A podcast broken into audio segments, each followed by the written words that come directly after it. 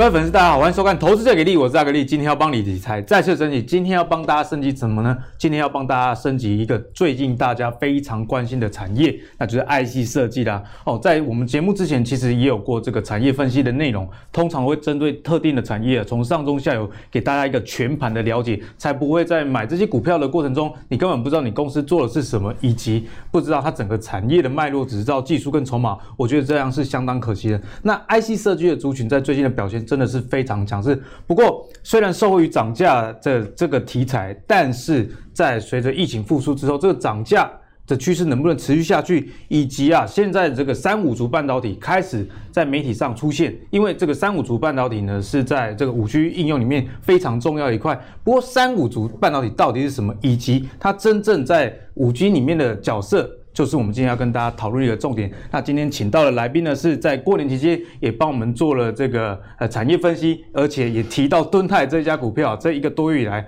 从当时候大概一百块左右涨到现在一百五十元，那就是我们的佛系投机客白玉红老师。各位同学大家好。那最近 IC 设计真的很好，老师，连那个台积电之前他们说这个八寸晶圆厂。没被嘎 KOK 给，可是现在传出说在四月啊也也要有涨价这样的情形，所以也使得一些 IC 设计商在四月也要调升这个报价哦，所以不只是这个之前啊、呃、这个联电呢，还有这个世界先进都调涨这个报价，连台积电都有这样的一个状况了。那我们最近也看到这个天域，嗯，就涨了很久啊，说实在的，但是还在持续的上涨。这些驱动 IC 啊，然后。呃，车用 IC 其实大家也还是没有搞得很清楚，因为 IC 设计里面其实族群蛮多的，所以这个整个族群这个产业，我们该先从哪里认识是比较好的？好，我们现在看到的就是说，IC 设计其实就是晶圆代工的上游，因为我们就是有这样子的一个设计图，我们可以把晶圆代工想成就是你是营造商，那 IC 设计公司呢就是。啊，我们的室内装潢设计公司，那我们设计的这个房子啊，就是啊，这边要放房间，这边要放客厅，怎么样？我就交给了代工来去做。那我就装潢师傅，我就去做，做了美美的，然后再交给你。那 IC 设计公司，它就会根据客户的需求来去设计这个房子里面呢，要哪边要走电路，哪边要走走水路啊，这样子的一个脉动。可是我们台湾大部分的 IC 设计公司，其实它的一个啊，size 规模来讲是跟美国是没有办法相比拟，都是属于叫中小型的一些公司，它可能在一个一个比较它自己专精的领域，譬如说相飞性 IC 或者说是面板驱动 IC 啊这些，或者声控 IC，它本身在这里面它有这个专精，甚至它可以有一个到两个的一个专利，那就一直生产。所以台湾的 IC 设计公司锁定的就是比较呃特定。的一个 IC，而不像国外的大的 IC 设计公司，可能什么都有做。对，是这样的一个概念。当然，我们还要概分，把它分成两个，一个就是在 PC 这一块的，一个就是在手机这一块的。那 PC 这一块就像 notebook 或者说是呃，我们一般以前家用电脑是会有一个荧幕，会有一个电。电脑的主机，可是现在就是都整合在一个 notebook 里面。它在它这里面就会有一个晶片组来去控制它这这整个的运作，然后主机板上面会有一个 CPU 的一个部分。那 CPU 我们想到就是 AMD，就 Intel。在同台湾从呃之前威盛要做 CPU 做到现在，其实 CPU 的部分哦，我们台湾部分是还没有办法做出来，因为它里面卡了很多的专利在里面。对。可是周边的其他的一个。一个设计公司呢，我们是非常强，像瑞昱，它在影像处理这一块，它是就非常的强悍。然后像敦泰或者是联咏，它在面板驱动 IC 这个就非常的强悍。但是我们来看一下，就是说为什么这一波的涨价会是都是在中小型 IC 设计公司？对，没错。啊，因为其实他们的一个 size 规模呢，它去投片十二寸的厂商，它的一个量是八寸的两倍，但是它。没有那么多的订单，他也不要那么多库存，所以他就要去卡八寸晶圆的一个订单。那我们来看一下，这个是全球八寸厂的一个分布图。我们看到台湾真的很厉害，我们自己有十五座，十五座的八寸，美国才四，然后中国才七耶。对，我们一个打全部了，而这里面不包括台积电的部分。因为台积电其实大部分它的一个产能已经都转到十二寸了，甚至它都是服务比较中高阶的一个客户。没错啊，然后这这边等于说是像茂系啊，或者说是汉磊，或者说世界先进、力积电啊，这些他们合起来十五座。啊，中国的七座，这有一个非常状非常的一个状况，就是说去年我们不是去中去美啊，这样子一个状况，我们待会看到前因的时候会知道。好，在这里的时候，变成说最近美国是气候也是有些问题啊？暴风雪，暴风雪，所以呢，它这个四座的产能变成哎开不出来了。哦，原来是这样。是，那欧洲有一波涨价。对，那欧洲的这个三座呢，又车用不够用。哎，所以呢，这三座呢又变成要来跟台湾抢产能，所以就这又有一个就变成前面塞车的，后面就一直堵下来的一个状况。那我们来看到就是说，在八寸跟十二寸晶圆的一个差异的部分哦，这边字比较多，大家可以仔细看。我稍微说明一下，我觉得你这样手板很好，因为常常我们投资朋友呃看了这个晶圆代工，知道所谓什么八寸，他可能知道是联电。居多，那十二寸的是台积电居多，但真正要懂这里面的差异，还真的不知道。是，所以他们两个差异，其实我们可以说就是在产能的一个差异啊，就是说我一寸，诶，我们拿蛋糕来举例好了，八寸的蛋糕我们能够切几切切几块，那十二寸的可以切几块，啊，所以呢，十二寸的蛋糕可以。两倍的八寸蛋糕的量啊，这至少大家知道这个结论，十二寸就是产能比八寸多了两倍。对，但是呢，我以投产的一个成本来讲，它是一样的。所以说我今天我是 IC 设计公司，我你是台积或者说联电，那我投产给你，那我才下一个批量的单，你这哦八寸的话，你是一样的人工，一样的料。对，哎，那十二寸也是一样的人工，一样的料，只是它长晶的一个时间要久一点点而已。但是它的一个成本摊提，为为什么我我不要十二寸，而我剩下的放着送人都可以啊？差别就在光罩，啊，光照一片的光照呢，它它的是几千，哎，一千万以上的一个台币的一个 share。那如果说我今天我不需要那么多的量，我投了，那我一倍的产能，我要一倍的光照的量，哎，那这个。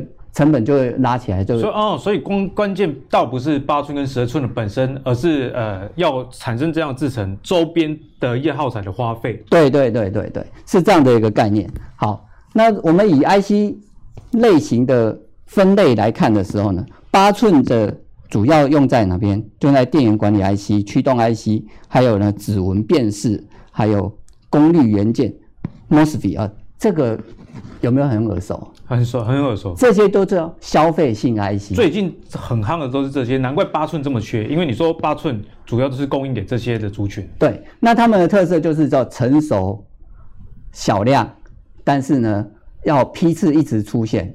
好，那过去在嘉士英泰的一个状况的时候，我我是晶片组的客户，我一次不会下大量，但我会每个月下。所以八寸的生产会比较十二寸快吗？会会比较快，但但是呢，它变成一个弹性生产，所以说过去为什么联电不赚钱啊？茂矽还是亏钱，然后那个利晶或者是茂德，它转做晶圆代工之后还做不起来，还倒掉。对，就是因为他们是机器设备摆在那边等订单，等订单说啊啊，求求你啊，帮我填一下产能哦，八寸好了好了，我帮你做一半，然后我们另外一半我们自己摊啊。那如果我我中小的我不用，我这我这一次就只有几十组几百组需要下出去而已，但我又不想要蹲库存，因为都是一些中小型小股本，而且消费型的这个产品其实变化周期蛮快的。是啊，因为他们是属于叫做常规性，但不不需要，哎，很难坏啊。然后我们买一台 notebook，它里面会有一组的一个控制 IC，但是我 notebook 可以用五六年。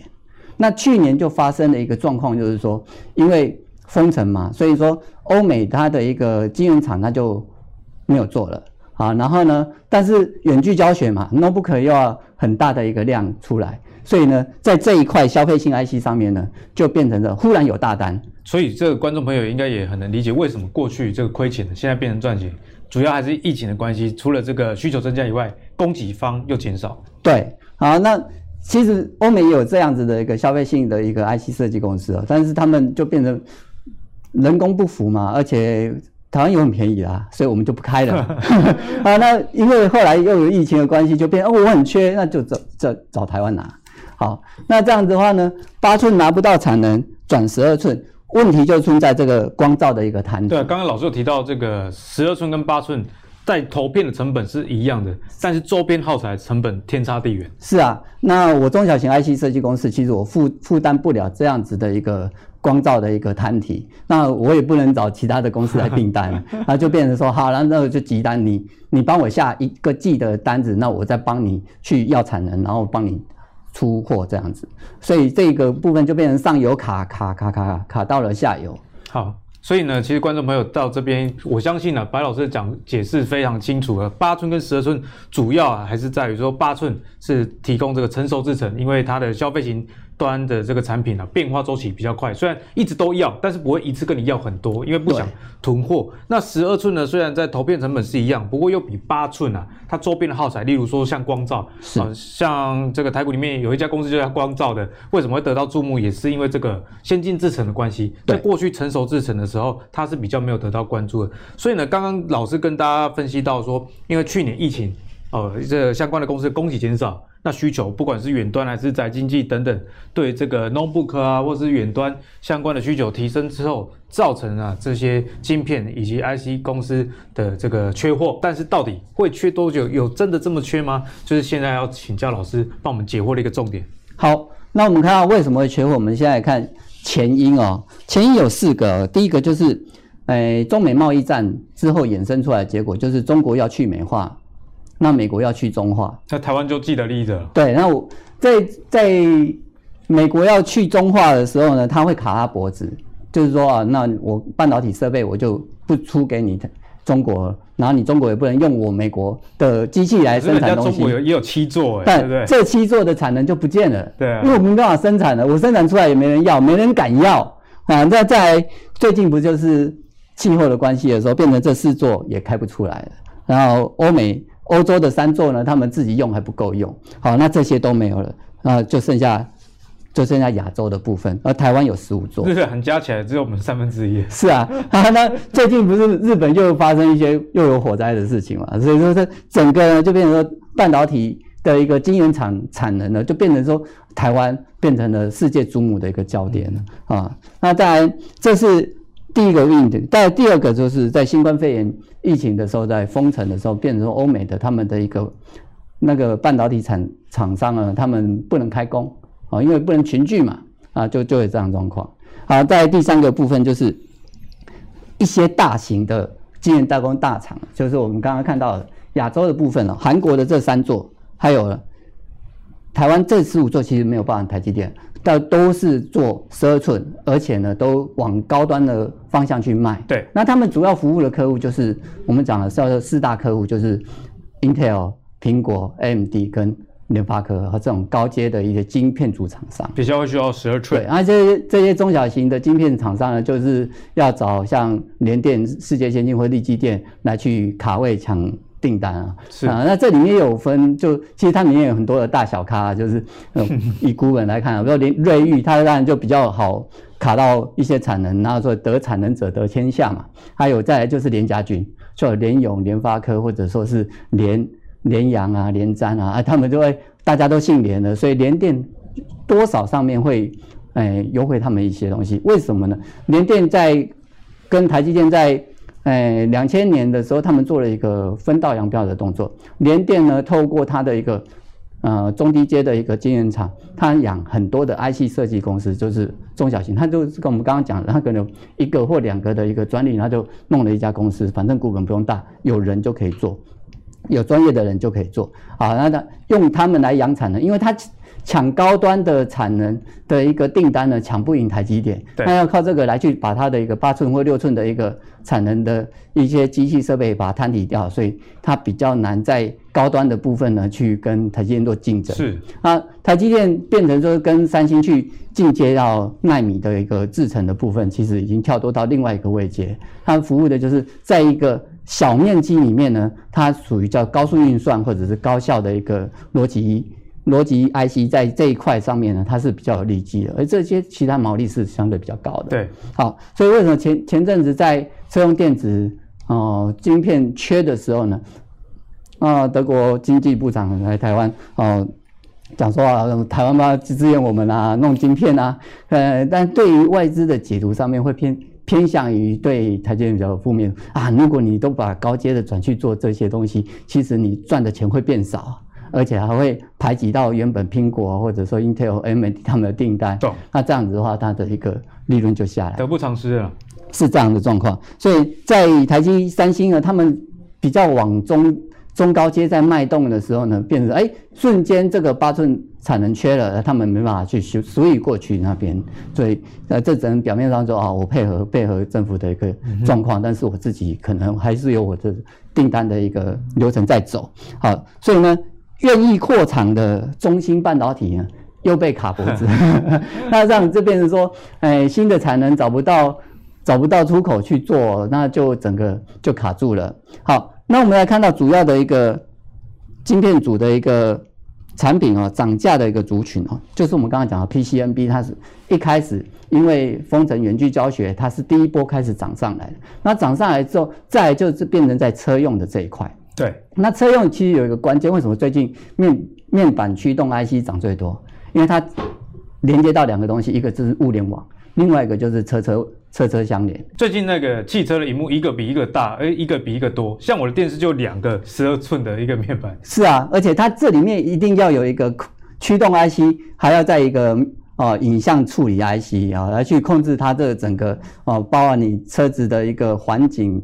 摄像啊，这些都要导入进来。那其实，其实就我们刚刚这样跟老师讨论的过程中，大家也会发现为什么现在 IC 这么缺？因为像我们过去一台车可能用不到什么面板驱动 IC、影像处理 IC，可是现在通通都要。是，所以有统计过，就是说一台电动车它比一台燃油车它要多出五成到六成的一个 IC 用量。啊，多很多诶，五到六成。所以呢，我在。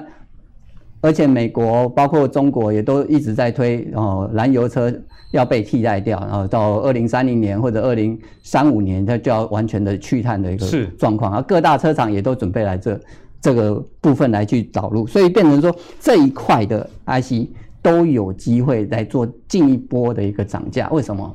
因为我有订单，但我拿不到产能，那产能又要为我加价，那我怎么办？我只好向上反应。嗯哼啊，那这样子衍生的结果就变成说。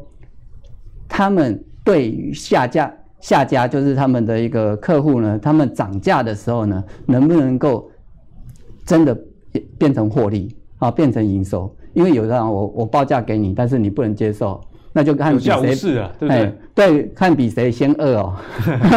对啊，你真的很缺，那你只要接受我的价格啊，啊，或者说你就找其他有人可以报价的，然后他比较便宜，那你就去吧。所以现在显然是这个卖方的一个市场，对对？是这样的。是这样的，所以呢，我们看到这样子的一个涨价的状况的时候，其实对对于外资来讲，他们不认同这样子的本益比啊，因为是涨价嘛，但是你还没变成营收，是啊，没有办法反映到啊你这个月 EPS 多少啊，然后合理估多少你的。股价在哪里？因为外资就呃，大家知道，其实是蛮关注公司的基本面这一块。对，因为它还衍生就是，那你今年配息怎么样啊？那你的殖利率多少啊？那这样他才能写报告嘛。对。但是对于业内主力或者说投信或或者是我们这些自营商来讲，绩效挂帅，哎，就有价差、有报酬率就可以了。对。哎，那我只要一个题材哦，它准备要涨价，那它就能够反映起来像，像像天钰或者是敦泰啊，它真的变成营收了吗？还不知道，哎，有去年十二月、一月、二月哦，都是有营收创高。那三月呢？啊，预估这个还没有办法去实现，但是我们知道说它四月要涨价，是啊，那我们就先进去做一些，哎，买进啊、卡位啊这样子一个动作。嗯、所以在这个涨价的一个考虑的时候，就会变成说，我们会以挑中小型的啊消费型驱动也好，或者说是控制也好，他们的这个 IC 设计晶片组厂商。老师刚刚跟我们介绍整个 IC 设计的一个脉络，我想非常的清楚啊，连阿格力自己都收获很多。像过去老师说我也是跟一般的韭菜一样，八寸、十二寸只懂得这个成熟的制程以及这个先进制程，但是不晓得为什么这些。厂商不去投产十二寸的啊，原来背后的原因除除了这个耗材以外，还有这个台积电以及三星他们在发展自己晶圆代工定位的这样问题。加上这个美国又去制裁中芯，才有这一连串的事件发生，呈现在大家眼前。那好，现在事情已经发生了，我们就不得不提到一家公司叫敦泰。其实为什么产业的研究是这么重要？其实白老师在我们二月二十三号投资最给力的内容里面就有特别提到敦泰这家公司啊。是，当时候股价才一百，那以我们现在录影时间收盘价来算了，已经一百五十二。哎，短短这个一个月的时间，涨了百分之五十啊！所以从这个价格上，呃，知道老师之前讲的真的是有道理。不过在现在已经明显涨多的情况下，IC 设计族群也有很多本益比其实也蛮高的嘛，对不对？对。所以在这样的情况下，如果对于这个产业还有兴趣的话，我们该怎么样去做观察？好，所以在这个选股的时候，我抓了一个三个条件，还有一个过滤条件哦。这个我习惯都是三个条件加一个过滤了。第一个就是去年营收是属于在高成长的，那再来第二。个部分就是今年它的营收展望也是属于正向，过去有好表现，然后今年似乎也要不错。对，因为这个保证的一个状况就是说，去年它高高成长了，那今年会配息啊。譬如说，我们待会看我们我介绍一张股票，它它是属于这样的状况啊。再来，过去三年的一个一个配息哦，它是能够配息也能填息啊。那今年它配息也填息的机会也就高了，我们还是要保持一个就叫进可攻退可守啦，能够赚到价差就赚，不能赚到价差，我们可以赚到息，嗯、因为它能填息，退可守。对啊，那再来第三个就是股价还在一个均线附近做一个修整哦，不要说已经出去了，然后就离离均线很远了，那你买进去它就修正管理又下来了。好，那这个过滤条件可以说你它是过高拉回下来，测均线守住，然后又再继续往前走的，那这个是可以的。所以从老师刚刚呃的这个条件筛选，我觉得研究产业的人其实都蛮留意风险的。是，虽然刚刚白老师跟大家讲的这个啊敦泰哦，就是之前提过了。涨很高了，但是以产业思维的人来说，设过滤条件的时候，我们刚刚看到老师说，殖利率以及能不能填，以及股价拉回之后，其实这个都是一个比较啊、呃、避免输钱的一个思维了。那以这样的思维底下，我们现在有哪些股票其实还是可以关注？是，因为我们。挑股票还是一样，先求不伤身体，再讲求疗效啊！先求能够有 有保本哦，再想说那能不能赚到价差。对，其实巴菲特也是这样讲嘛。他说投资最重要的两件事，第一件卖书籍，啊，得离干大吉把戏卖书籍 啊，所以先求不输。比想要怎么赢还要重要。是的，所以第一个我们选到我让这翼龙店，这去年翼龙店在准备要填呃除息之前，我也是有跳它，也是有推荐给我的投资朋友来看哦。就是说它现在也在均线附近来修结，但这个图看的比较不清楚一点，我们直接看它的条件哦。第一个就是它在指纹辨识的这一块哦，它的渗透率已经有拉起来，而去年赚九赚十块钱，那今年准备配九块钱。那以今天的收盘的一个股价来的话，它的殖利率在四点八 percent 到五 percent。其实你在这个 IC 设计族群算是相当好的。是，那它的一个一个整个填息状况呢，过去三年了，它都是能除息也能填息。那今年以现在一百八十几块来讲的话，它除九块钱下来，也就是两三天的事情。如果说它的营收一月、二月也都是直接往上来走的，那这这个就没有问题啊。它在这个是。义隆电的部分，易龙电，在这个是松汉，那松汉这个 MCU 的一个题材啊，是一直有在提哦。那他们本身出的一个套组哦，是持续都是有在往上来去。老师可不可以跟我们的粉丝们介绍一下什么是 MCU？因为其实我觉得在呃阿格力的节目里面，为什么想要做产业内容给大家？就是很多的投资朋友，他其实在看这些新闻啊、媒体的时候，可以看到专有名词，但是他其实并没有去了解是什么。我觉得这样是相当可惜的。MCU 它是这样，叫做微控制单元，所以 M 就是其实是 micro，呃、就是小的意思。对，然后 micro control unit 嘛，那当然这个 unit 它就是我们在呃不管是遥控器啊，或者说是 notebook 啊，或者说是额温枪啊，就比如松汉它做额温枪嘛，它里面会有一个微感测的一个控制 IC。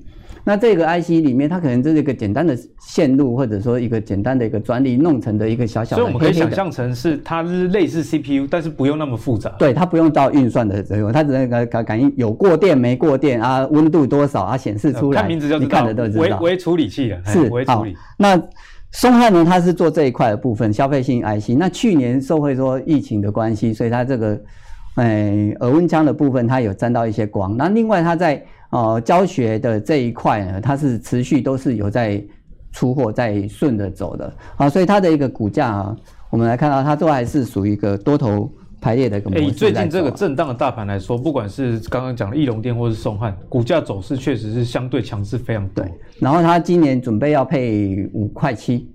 好，现在九十几块，所以它的一个殖利率也相对蛮好的，呃，也超过五 percent。那过去三年它一样都是固定配息，也都也都有填息。你要知道这种多头走势的格局，几乎都叫做除息也能填息的啦。嗯、好，那这样的话又符合我们的一个条件，只是说它最近它是有出去了。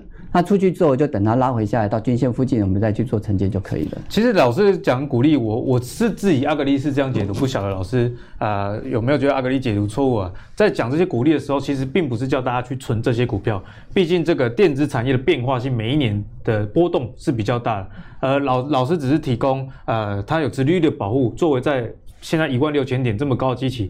如果你价差没有赚到，你至少抱的也算相对安心，能够等时间去发酵。是这样的，没错。那今天老师来呢，也不能只讲八寸跟十二寸，不然这样就是太对不起我们的观众了。因为观众总是想要新的嘛。那在这个半导体领域呢，有一个叫三五族的半导体，简单来讲就是大家常听到这个第三代的半导体。不过这个三五族以及第三代的半导体，它的意义是什么？重要性在哪里？我想这个就是大家在了解产业的时候必须要知道一个部分。你知道这些原理之后，你自然能在未来的投资上了解，诶，现在是要攻击可以买进的时候了吗？所以呢，想先来请教一下白老师啊，什么是三五族的一个半导体？好啊，因为我专科的时候是念化工的，所以这个元素周期表，自从我这个呃大学毕业之后，就很少去看。好，这氢锂钠钾銣銫铂氪氪氧的洋流矽镀鈷，这个我们元素表里面有分成 A 族跟 B 族，那横的这一块叫做 B 族。重的这一块叫做 A 族，那三五族就是三 A 跟五 A 这两个。那这边是一 A、二 A、三 A、四 A、五 A。好，这里面在四 A 的这一块，我们看到一个很关键的，就是矽矽啊，矽就是矽晶圆，也就是第一代半导体啊啊，就从两千年大家来讲，半导体就是讲细，对，从细开始。那因为四四 A 组啊，有一个很好的一个状况，就是说从碳开始，它在电子的外围嘛，我们中间是原子，外围是电子，没错。那它是属于一个叫做呃平衡的状态，它是属于叫做零电的零电的状态，比较稳定吗？哎，就是稳定了。所以碳啊、硒啊这些是这样的状况。好，那三 A 的部分就在它外围少了一个电子，那五 A 的部分就在它外围多了一个电子。哦，大家都记得四 A 就是比较中间呐、啊，对，三 A 就是三 A 跟五 A 就是电子的一个差异。好，所以为什么要三五族呢？就是说，我们如果能够让它变成导体，就要过电。好，那过电其实就是电子的流动。是。那五 A 的一颗电子来给到四 A，它就有电了啊，啊，电通了。那四 A 的部分呢，又给一个电子到三 A，这个过程呢？就又转成有电了，所以有电没电，有电没电，然后我们就看到微动开关就是有没有有没有，所以原始的 PC 运算的时候，它其实是二进位系统，就是零一零一，那就是叫开开关关开关关关。好，那这个是一代的时候最原始是这样，后来随着时代在演变的时候呢，呃，半导体材料就是要让它变成能够更精密的。去区分有电没电，有电没电，更精密的怎么说？更精密就是说，因为我一开始细的时候，我就把你拿掉给你，把你拿掉给你，就是你自己一个一个元素在运作就可以了。是。可是呢，到了后来，我们第二代就是像博达，后来不是倒掉了吗？啊，他做的是叫做二代半导体。我们来看到这个表会比较清楚，就是说，在二代半导体的时候，我们需要有更多的一些。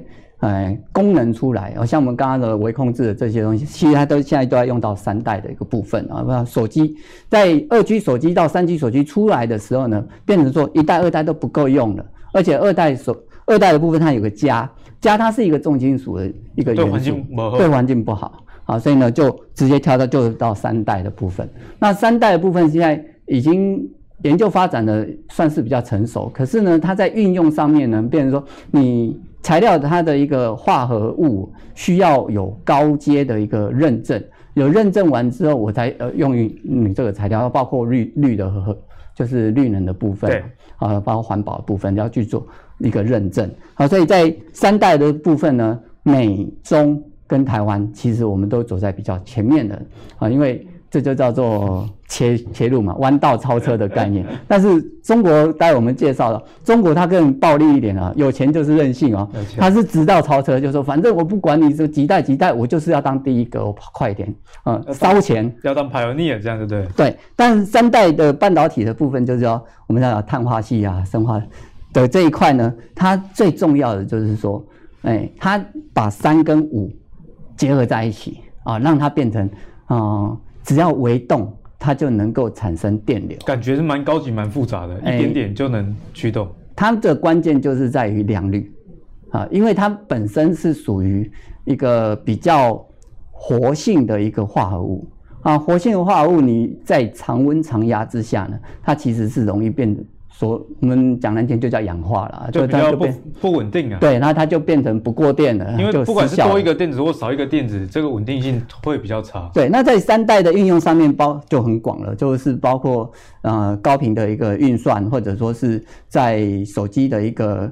频率的一个波接上面都需要用到。是，那刚刚我们已经很了解这个三五组它的一个学理了嘛？那现在其实投资朋友最关心的，韭菜们都只问了一个问题：那为什么我们要去关心它应用杀手锏到底在哪里？好，我们刚刚有讲到说美中跟台湾，其实我们算是走在比较前面的。那我们看到刚刚那个晶圆厂的一个分布图，也知道我们台湾就是重压在半导体这一块，所以不管几代，我们就要在跑第一个。但我们。跟中国比较不一样，就是说我们还是厂商们群策群力，包括股市投资啊，就慢慢去走。啊，中国他们是属于叫做资本控制的，所以可以国家资金在那边挹注。哈，那不管怎样，目前做的比较好的，处在材料的部分呢，有这三家，叫汉磊、嘉金跟茂系。那我们比较提出来，就是说茂系它本身，它这等从一代的系。代工啊，六寸开始，它就是有在做啊，它就等于一代一代跟着走啊。但是它的机器设备这些，它是比较没有说导入一些比较先进的部分，它等于说在开发上面好像就是等于说跟风的一个节奏了。对。那在汉磊跟嘉金的部分，它在材料上面的运用，在它的一个往前推进的过程呢，它是走的比较层面，它也是比较积极的去跟国际大厂去接轨去做认证。好，那在。氮化镓跟那个这个系呃 Si 这个这个部分哦，他们在加精的这一块啊，它是主要应用就是在一个我们讲五 G 的一个频率元件上面啊，它是主要用到这个东西。我们刚刚讲它是这个过电跟没过电，可是，一般我们在机器设备上面的时候，它那个电流是比较强的啊，所以呢，哎。有接到电的时候，我可以传导过去，我可以很很不用那么灵敏，我就可以知道说，哎，有电来了啊。但如果你们在手机里面呢，它是要一个微波，那尤其到五 G 的时候，它那个频率更更高频的话，其实它就表示它那个波更低啊，波纹更低。那波纹更低的时候，就变成说，哎，我感到一点点，我就要感到说，哎，有声音来了，有电话响了，然后这样子的概念，然后它才能够比较高速的一个传输。那另外一块应用就是在。高速运算的这个就叫超级电脑。对，超级电脑。那美中他们现在准备要走，就是不是在地球上面打架，已经不稀罕，他们打到太空去了，包括低轨卫星或者说是。高空的一个对战的一个控制上面，这都需要说，我微微的电量就需要你大大的功能。所以老师，我们可不可以这样讲？一二代的这个半导体，如果把它想象成是一个呃用水可以推动的，我们需要很大的水才推得动。那现在第三代的半导体就是连水滴它都可以感应得到。没错，可以这么这样去解释，也就是说。哎，以前要喊很大声，那你才会动。啊，现在小小跟你讲，你就会动了。啊，这是一代、二代这样。从重听到监听的等级。没错，没错。好，那在碳化系的一个材料应用上面啊，这个当然是他们就是美哎中国中国他们十二十四五的一个概念哦。那材料的一个应用是几寸几寸的，一直在往往大的方向去迈进哦。我们半导体来讲，就是说你材料供给要越来越大片。我们刚刚讲八寸跟十二寸的差别，其实就是你那个晶圆长长大的一个面积。对，而你同样的一个材料东西，它长得越越大的话，你切割出来的量就越多啊，这单位成本相对就会降下来。所以一开始在半导体在发展的时候呢，都是从小寸的开始，就两寸、三寸、四寸，那你越长越大，越来越稳定、嗯、啊，你不会断筋，你不会有横切面呢，就变成有断电了，就就大家讲的良率的问题。是啊，那再来，他们讲了一句话，就是说要以像发展核原子弹的一个概念哦，来去做这个东西哦，在这一块。啊，要要以原子弹的一个规模来做。这样子的一个事情，中国来投十兆的人民币，这看起来真的是原子弹等级的投资啊！对啊，那这个它是钱投入进去呢，它的效果就是说，你今天是要厂家，你你说你要做这个第三代半导体，我就国家辅助给你钱，我占四成五，我占五成，那你赶快去做，嗯、哦，反正你做出来成果的时候。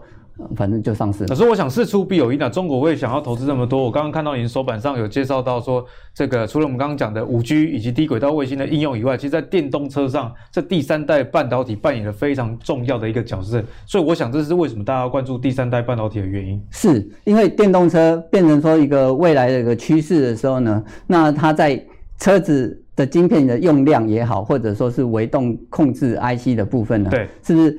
越灵敏越精密呢，那你的效果、你的效能就越好。是，所以呢，他们不管美国或者中国，他们都主要在发展在这一块。但是他们这个有问题，其实这个不容易赚钱。嗯，哎，因为它在晶体长长晶的过程当中哦，很容易坏掉啊，所以要。之前有个产业就叫做废金处理，啊，废金处理，哎，那废金处理就是再再把那个材料回收过来，然后再去做应用。那这个产业应该是最喜欢三五组的半导体，因为废金一堆。对啊，就是废金一堆。哎，有句话那时候叫做台积电的下脚品，就是我那个茂迪的精品。对，因为那些废金哦，拿回来可以做太阳能面板的一个。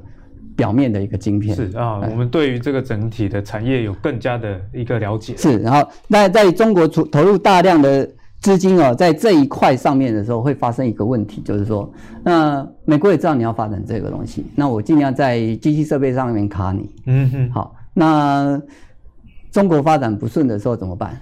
那找台湾吗？就买在当地的台湾或者其他国家的设备。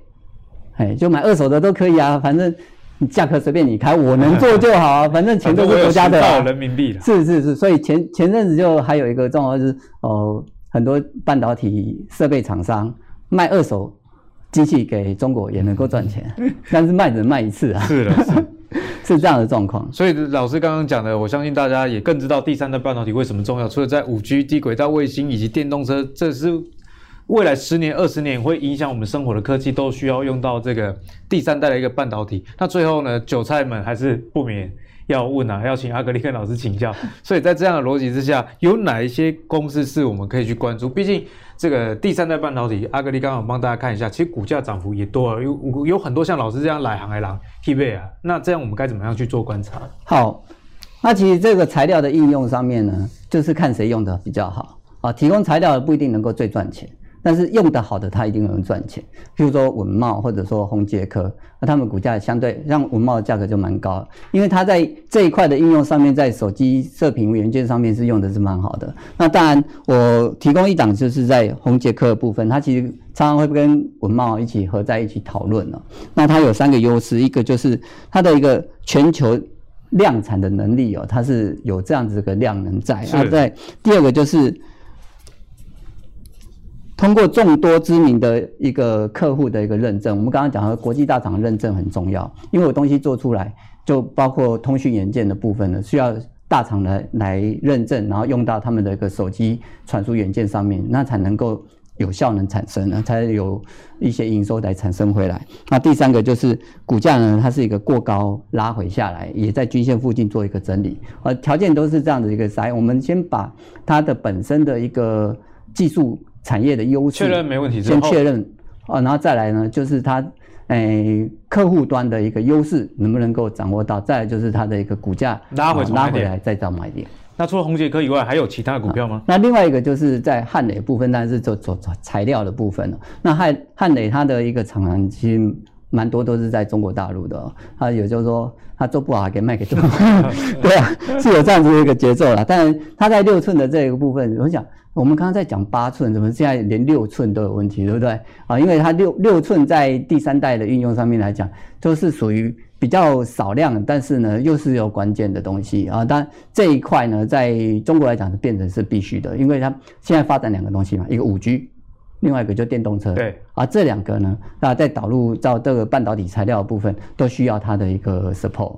那老师今天的讲解真的是非常精彩。在一开始呢，老师跟大家来说明这八寸跟十二寸到底有什么区别？为什么八寸是成熟制程，十二寸是先进的制程？主要原因在于这个呃光照的这个应用。如果诶一般常态型的这一些消费型电子，他们其实成本不足以去负担十二寸的一个开销。所以我们可以看到，这个十二寸晶圆主要是提供给像 AMD 啊，或者是 Apple 这些需要比较高阶制程，例如说五纳米这个 iPhone 的处理器，就是来自于这个原因。以及这个三星跟台积电都是定位在这个高阶制程，加上啊这个八寸晶圆，为什么呃听起来很成熟，为什么还会缺货？来自于这个美国制裁中国，那中芯。我们刚刚看到嘛，中国有七座这个八寸晶圆厂，台湾有十五座，日韩加起来才五座的情况下，那势必在这个供给出现问题，以及疫情推升这个消费型电子成长的情况下，台湾就是最大一个受惠者。那这个受惠的情形已经发生了，我们在投资也要关注未来。老师特别提到三五族，也就是第三代的半导体，跟大家说明了，其实在未来五 G 低轨道卫星以及电动车这种能。一点点的电流就感应到，就能驱动整个功能的第三代半导体，在未来是不可或缺的角色。那同时，老师也提醒大家，在选择这些股票的时候，不妨以股利、殖利率以及客户有没有认证作为一个参考点之后，逢低找买点。我相信这个就是比较好的一个投资方式啦。那如果你喜欢老师的这个产业分析内容，也记得点我们投资最给力白玉红老师的播放清单，里面会有过去他对产业的一些。分享以及解析，而进一步的，如果你想自己学怎么样分析产业的话，阿格力的投资最给力也提供了新的课程，叫做极进化投资给力。在产业的部分以及基本面的部分呢，就分别由产业队长张杰以及阿格力来带你如何解析产业以及看懂财报。那如果你喜欢阿格力的投资最给力这个频道的话，请记得上 Facebook、YouTube 以及 Apple 的 Podcast 订阅投资最给力。我们下一集再见，拜拜。